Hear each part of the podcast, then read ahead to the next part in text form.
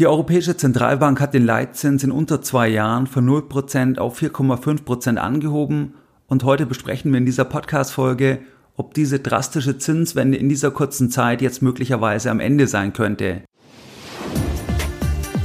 Herzlich willkommen bei Geldbildung, der wöchentliche Finanzpodcast zu Themen rund um Börse und Kapitalmarkt. Erst die Bildung über Geld ermöglicht die Bildung von Geld. Es begrüßt dich der Moderator Stefan Obersteller.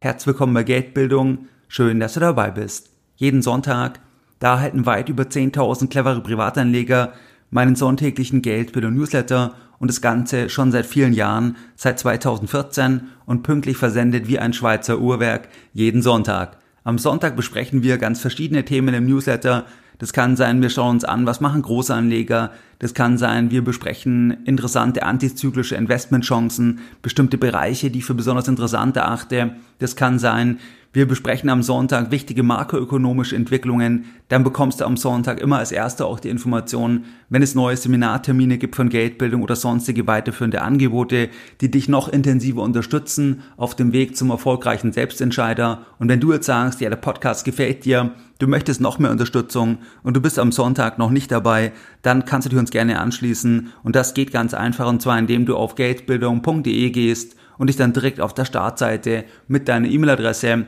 für das sonntägliche Format von Geldbildung einträgst. In der heutigen Podcast-Folge, da möchte ich mit dir über ein sehr wichtiges Thema sprechen. Und zwar sprechen wir heute über die Zinswende und ob diese Zinswende in der Eurozone möglicherweise am Ende sein könnte. Der Zins, das ist der Preis des Geldes und das beeinflusst uns als Anleger, als Bürger auf ganz verschiedenen Ebenen. Uns beeinflusst das Thema beispielsweise, wenn wir eine Immobilie finanzieren möchten, dann dockt dort natürlich das an, was wir bezahlen müssen. Das dockt auch an die Zinssituation an. Uns beeinflusst die Zinssituation auch, wenn wir sparen beispielsweise, was bekommen wir auf das Tagesgeldkonto, was bekommen wir im Festgeldbereich, was bekommen wir im Anleihenbereich. Auch das wird beeinflusst durch die Zinssituation. Dann beeinflusst es auch jeden Unternehmer, jeden Freiberufler, jeder Selbstständige, der auch mal mit Krediten arbeitet.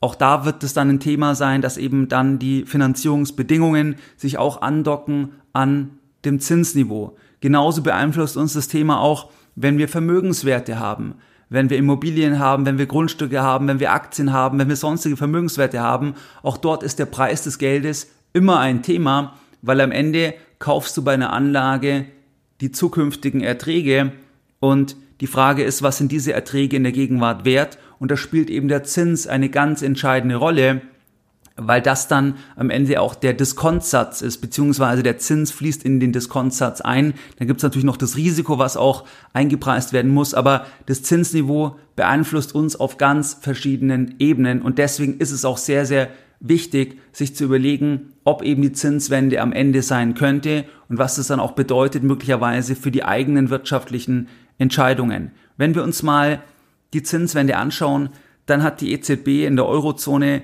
den Leitzins, also den Zinssatz für die Hauptrefinanzierungsgeschäfte. Es gibt ja grundsätzlich drei Leitzinssätze, aber das ist typischerweise der Leitzins in Anführungszeichen, der als solcher referenziert wird, eben dieser Zinssatz für die Hauptrefinanzierungsgeschäfte. Und dieser Leitzins, der wurde von 0% auf 4,5% angehoben in 14 Monaten in 10 Zinsschritten. Es gab den ersten Zinsschritt im Juli 22, das war der Startpunkt als Antwort auf die Inflationsdynamik und jetzt der letzte Zinsschritt zum Zeitpunkt der Aufnahme der Podcast-Folge. Das war ein Zinsschritt um 0,25 Prozent, jetzt noch im September 2023. Und jetzt im September, da hat die EZB ein Ende der Zinswende angedeutet. Und zwar gab es da im Rahmen von dem geldpolitischen Entscheid einen entscheidenden Satz, eine entscheidende Passage und die möchte ich jetzt mal zitieren. Und zwar hat die EZB im September Folgendes geschrieben, Zitat Anfang, auf Grundlage seiner aktuellen Beurteilung ist der EZB-Rat der Auffassung, dass die EZB-Leitzinsen ein Niveau erreicht haben, das, wenn es lange genug aufrechterhalten wird, einen erheblichen Beitrag zu einer zeitnahen Rückkehr der Inflation auf den Zielwert leisten wird. Zitat Ende. Das ist etwas verklausuliert, aber es deutet ja an, dass die EZB sagt, dass der EZB-Rat sagt, dass jetzt ein Niveau erreicht ist, was ausreichen könnte. Das bedeutet, dass vielleicht die Zinswende jetzt den Höhepunkt erreicht hat weil man sagt, aus heutiger Sicht, aus der Sicht zum Zeitpunkt der Veröffentlichung, dass eben dieser Wert reicht, diese Höhe reicht, um das Ziel zu erreichen. Was ist das Ziel?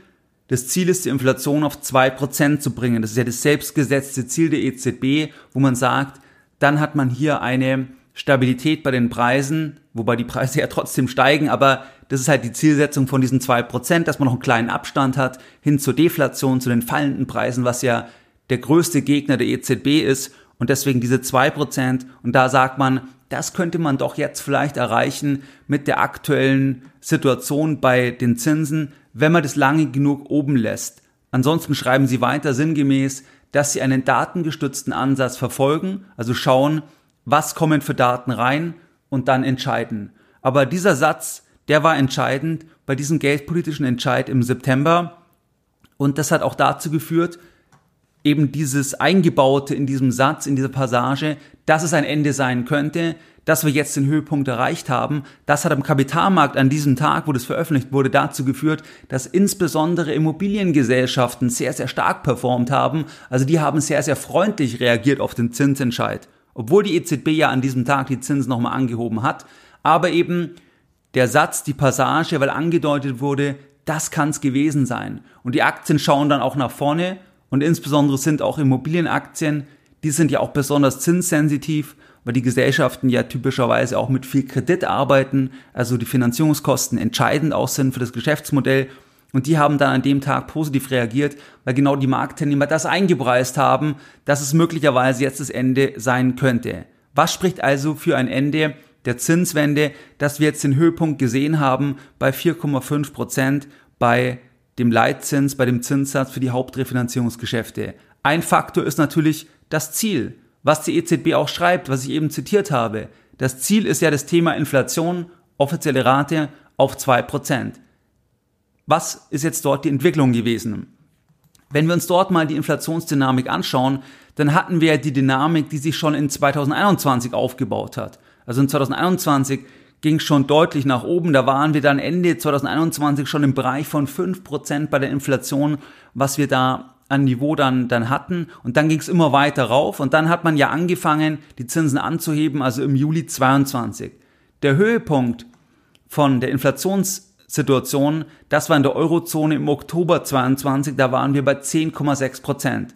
Diese Inflationsrate, das ist immer im Vergleich zum Vorjahr, also dass man sagt, Oktober 2022, 10,6 Prozent Inflation, das ist dann der Warenkorb den man vergleicht zum Oktober 2021. Man hat also immer auch statistische Effekte, weil man ja diese Bezugsgrößen hat. Also wenn jetzt die Raten sehr raufgehen, die Preise gehen stark rauf, dann habe ich ja im folgenden Jahr die höhere Bezugsgröße.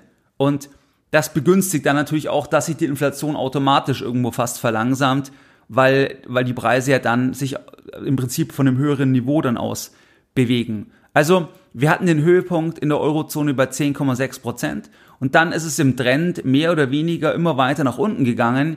Jetzt zuletzt im September auf bis 4,3 Prozent.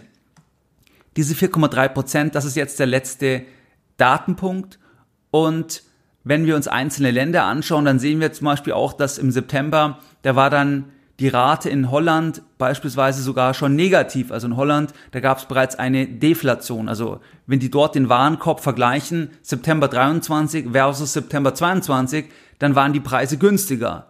Deflation, fallende Preise. Das ist der größte Feind der EZB. Das war viele Jahre der Gegner. Das war viele Jahre die Begründung, dass man gesagt hat, auf keinen Fall Deflation, man will Inflation sogar kreieren. Da werde ich dann auch die Folge heute mit einem Zitat beenden, wo das genau in diese Richtung geht. Es war damals noch die Zeit, wo eben die Deflation als das Schreckgespenst umgegangen ist und man deswegen auch die laxe Geldpolitik darüber begründet hat. Also, wir waren jetzt beim Thema Inflation zurückgegangen von 10,6 Prozent auf 4,3%, Prozent, Zielsetzung 2%, Prozent, die Zinsen sind jetzt bei 4,5%. Prozent.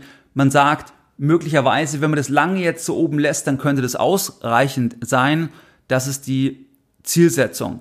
Wenn wir uns die Kerninflation anschauen, das wirst du auch öfters lesen, dass dann beispielsweise Volkswirte oder dass auch Zentralbanker oder auch von der Bundesbank Mitarbeiter sagen, die Kerninflation ist das Entscheidende. Weil das sagt uns, was wirklich Sache ist, was so die, wie der Name es sagt, der Kern der Geschichte ist. Die Kerninflation, das ist ohne die Preise für Energie und Nahrungsmittel, da sagt man im Endeffekt, die Preise für Energie und Nahrungsmittel, die sind zu volatil, die schwanken zu stark, die rechnen wir raus und wir konzentrieren uns auf den Rest. Das nennen wir Kerninflation und dann haben wir mehr irgendwo den langfristigen Trend. Und dort ist es so, dass diese Kerninflation, die ist jetzt auch runtergegangen im September auf 4,5 Prozent und die lag vorher immer im Bereich von über 5 Prozent. Da gab es nicht wirklich einen Rückgang und deswegen war teilweise dann das Wording, die offizielle Inflation geht zwar runter, aber die Kerninflation ist das Problem und das ist eigentlich wichtiger, da schauen wir ganz stark drauf und die muss auch erst noch fallen. Die ist jetzt auch gefallen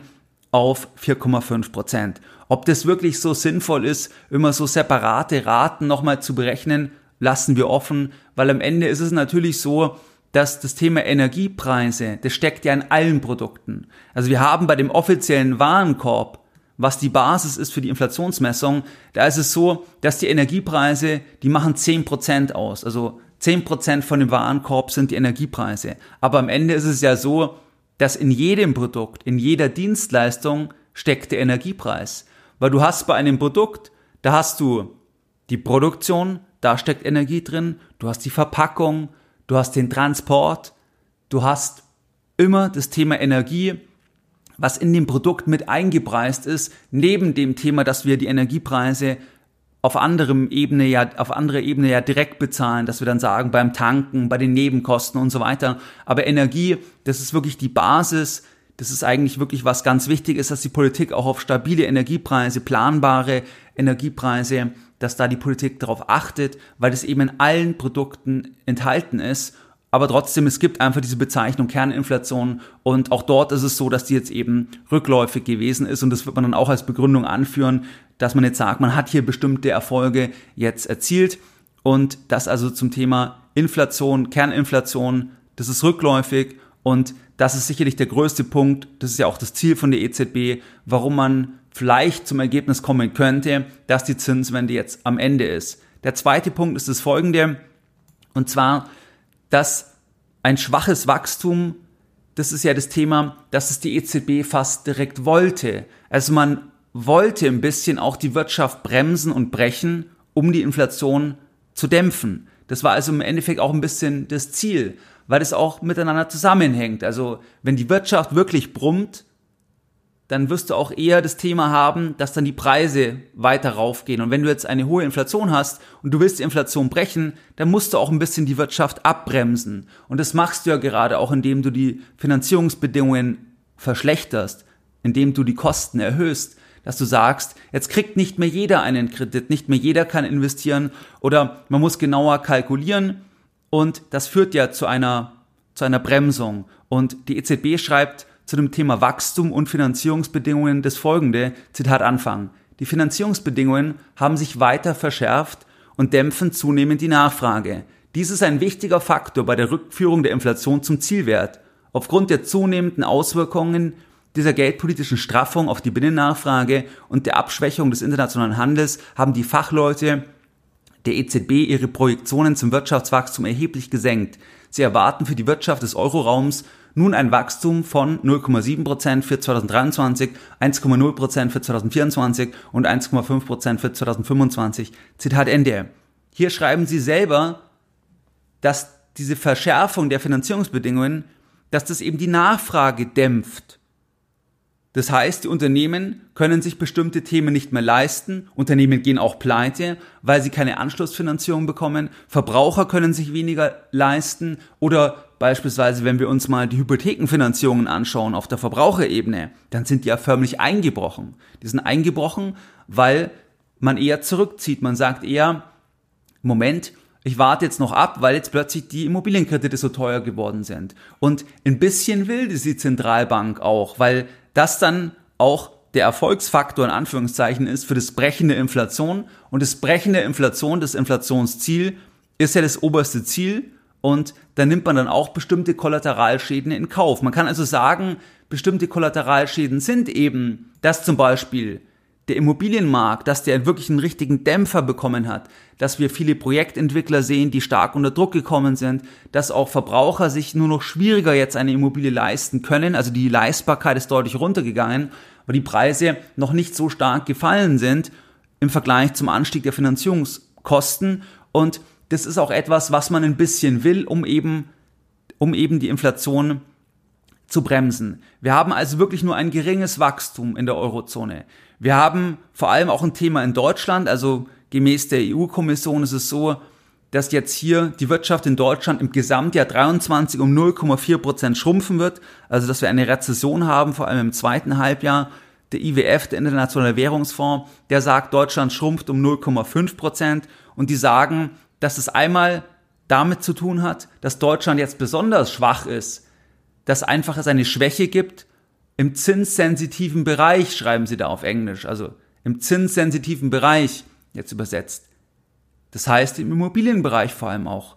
Das ist ein Faktor. Und der zweite Faktor ist, dass die Nachfrage von Handelspartnern geringer ist. Also es könnte entweder sein, dass die Nachfrage dort geringer ist, weil das Wachstum auch geringer ist, beispielsweise China, oder es kann auch sein, das kann ja auch multifaktoriell sein, dass eben die Wettbewerbsfähigkeit auch wegen höheren Energiepreisen in Deutschland, dass die geringer ist und dann eben auch andere Länder die Produkte woanders kaufen, weil sie sagen, dort ist es günstiger. Also das hängt sicher mit beiden Faktoren zusammen. Aber der entscheidende Punkt, dass eben die Zinssensitivität in bestimmten Segmenten, Immobiliensektor, dass das auch zu diesem Thema führt. Und das ist ja auch das, was am Ende nicht jetzt wirklich das Ziel ist, aber man nimmt es in Kauf, um eben die Inflation dann zu brechen. Wir sehen die Schwäche von Deutschland, die wirtschaftliche Schwäche, auch wenn wir das jetzt mal vergleichen mit anderen Ländern, mit anderen entwickelten Volkswirtschaften, dann haben wir eben gemäß dem Internationalen Währungsfonds, das ist jetzt relativ aktuell, da erwartet der Internationale Währungsfonds für Deutschland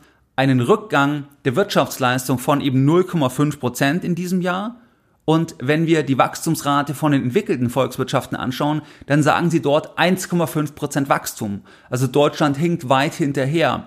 Und auch im nächsten Jahr 24, da sagen sie zwar plus 0,9 Prozent, aber auch dort ist dann der Abstand groß zu dem, was insgesamt erwartet wird für die entwickelten Volkswirtschaften. Und wir sehen es auch innerhalb der Eurozone. Also selbst Frankreich wächst, selbst Italien wächst, selbst Spanien wächst. Also da ist Deutschland besonders stark getroffen. Und da mache ich vielleicht auch mal noch mal eine extra Folge dazu. Aber es geht hier eher um den zweiten Faktor, also schwaches Wachstum war auch ein bisschen ein Ziel der Inflation, beziehungsweise wird in Kauf genommen. Aber wenn die Inflation wieder im Griff ist, dann wird Wachstum auch wieder wichtiger, weil natürlich das Thema Rezession, geringes Wachstum, das heißt auch mehr Arbeitslosigkeit. Das ist ja jetzt auch nicht das Ziel. Man nimmt es jetzt halt in Kauf, diese, diesen Dämpfer, diese Bremse. Aber Helmut Schmidt hat mal gesagt, Zitat Anfang, mir scheint, dass das deutsche Volk zugespitzt 5% Preisanstieg eher vertragen kann als 5% Arbeitslosigkeit. Zitat Ende.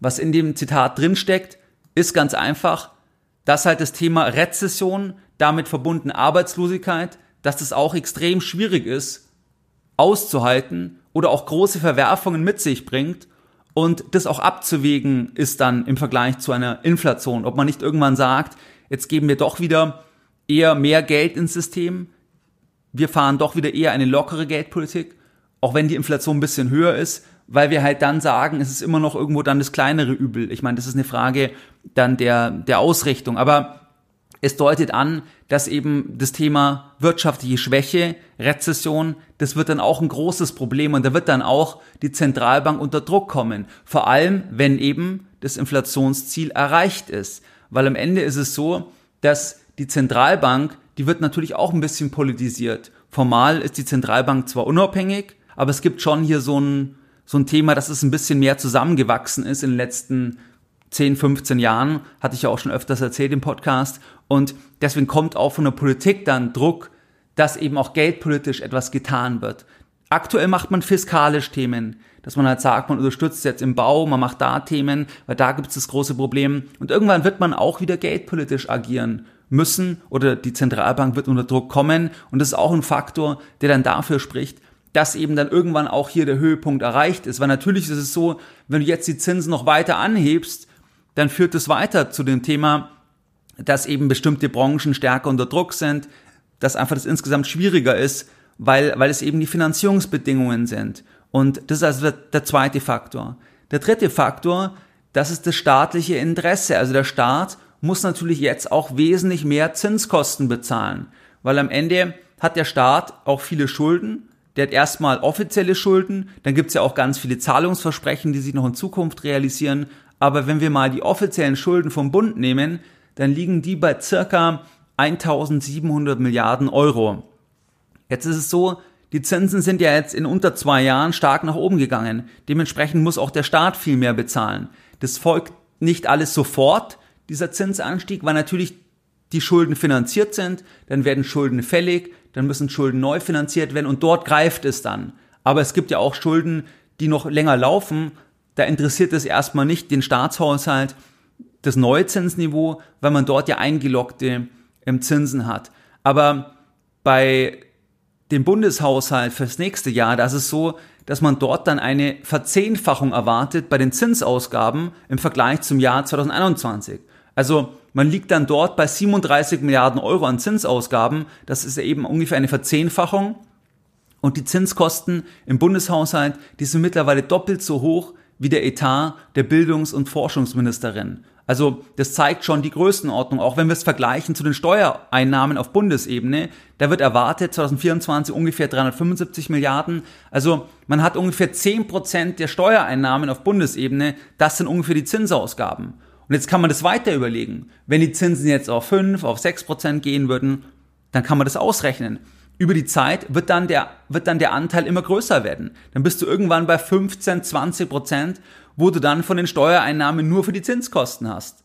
Also, das ist natürlich auch ein Thema, dass der Staat an sich kein Interesse hat an höheren Zinsen und man kann sich das auch ausrechnen, dass das ab einem gewissen Grad gar nicht mehr gehen würde. Also man kann ausrechnen, wenn man jetzt sagt, so und so viel Zinsen, dann geht das gar nicht mehr rechnerisch nach einer gewissen Zeit. Also wenn wir jetzt zum Beispiel an zweistellige Zinsen denken oder irgendwie etwas ähnliches. Das gleiche sehen wir auch in den USA. Also dass die verschuldete Haushaltssituation, dass es einfach ein Riesenproblem dann bringt, wenn die Zinsen höher sind im Zeitverlauf. Nicht sofort, aber im Zeitverlauf. Und nächstes Jahr sehen wir ja schon den ersten Effekt, die Verzehnfachung. Und wenn du jetzt mal weitergehst, angenommen die Zinsen würden jetzt auf 5% gehen, dann, dann werden die Zinskosten natürlich entsprechend höher sein, 2024, 2025 und so weiter, weil der Staat auch immer noch Kredite aufnimmt und dort dann das neue Zinsniveau dann greift. Also das ist der dritte Faktor. Also wir haben auf jeden Fall den Faktor, die Inflation geht zurück, auch die Kerninflation. Wir haben den Faktor, dass das Wachstum runtergeht. Das will man auch ein Stück weit, um die Inflation einzubremsen. Aber irgendwann wird es wieder wichtig, weil dann irgendwann das Thema Arbeitslosigkeit und all die anderen Faktoren, die dann mit einem geringen Wachstum oder mit einer Rezession assoziiert sind, das wird zum Problem. Und dann wird auch die Zentralbank wieder eher gefordert sein. Und der dritte Faktor ist eben das Thema Zinskosten für den Staat. Die steigen weiter an. Also Fazit, es gibt einige Faktoren, die dafür sprechen, dass die Zinswende eher am Ende ist, dass wir jetzt bei 4,5 Prozent jetzt nicht noch wesentlich höhere Zinsen sehen. Vielleicht maximal noch einen kleinen Zinsschritt oder es war es eben schon, was auch die EZB andeutet. Die größte Gefahr für erneut steigende Zinsen das liegt sicherlich in der Energiepreisentwicklung. Wenn wir uns dort die Situation anschauen, also den Ölpreis, auch den europäischen Erdgaspreis, dann sehen wir, dass wir dort schon seit einigen Monaten steigende Preise sehen. Und das ist halt ein Thema, was dann eher 2024 wieder ins Kontor schlägt, weil dann geht das Thema der statistischen Effekte wieder los, weil aktuell vergleichen wir uns ja zu 2022. Und wenn wir dann jetzt steigende Energiepreise haben, also ins nächste Jahr hineingehend auch, dann vergleichen wir uns ja zu einem geringeren Niveau in 23 und dann haben wir wieder das Thema, dass das dann auch mit reinspielen könnte. Aber unterm Strich sieht es schon so aus, dass die Inflation und die anderen Faktoren eher dazu führen, dass wir jetzt am Ende sind von der Zinswende, dass es nicht noch so viel weiter raufgeht.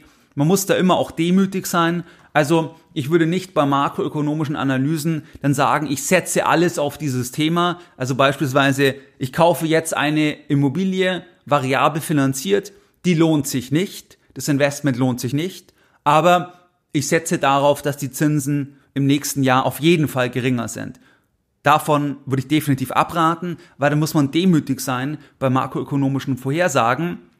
Aber man kann natürlich Themen überlegen, wo man sagt, die sind grundsätzlich spannend. Und wenn eben dann noch dieser Bonus kommt, dass die Zinsen doch auch wieder runtergehen, dann macht's richtig Spaß. Und wenn nicht, dann passt das Investment auch. Eher solche Themen würde ich mir anschauen. Das kann zum Beispiel sowas sein, wie eben Immobiliengesellschaften, die spannend sind, die wenig Verschuldung haben. Das kann aber auch sowas sein, dass man sagt, man baut ein bisschen länger laufende Anleihen, man baut dort ein bisschen den Bestand auf und wenn die Zinsen noch weiter raufgehen sollten, dann kann man auch nochmal verdoppeln. Aber dort hat man dann diese Optionalität, wenn eben die Zinsen fallen. Also eher solche Sachen, wo man eine Optionalität hat. Aber nicht, dass man sagt, man setzt alles genau darauf, weil am Ende muss man da demütig sein.